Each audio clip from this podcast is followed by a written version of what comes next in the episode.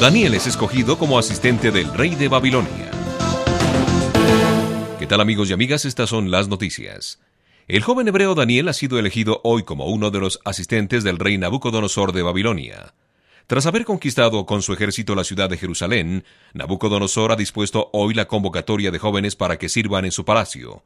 Los convocados deberán reunir una serie de condiciones para ser admitidos, entre ellas tener buena presencia, ser inteligentes y de las mejores familias de la región. Durante tres años, estos jóvenes serán instruidos para aprender el idioma y la cultura babilonia, vivirán y comerán lo mismo que el rey.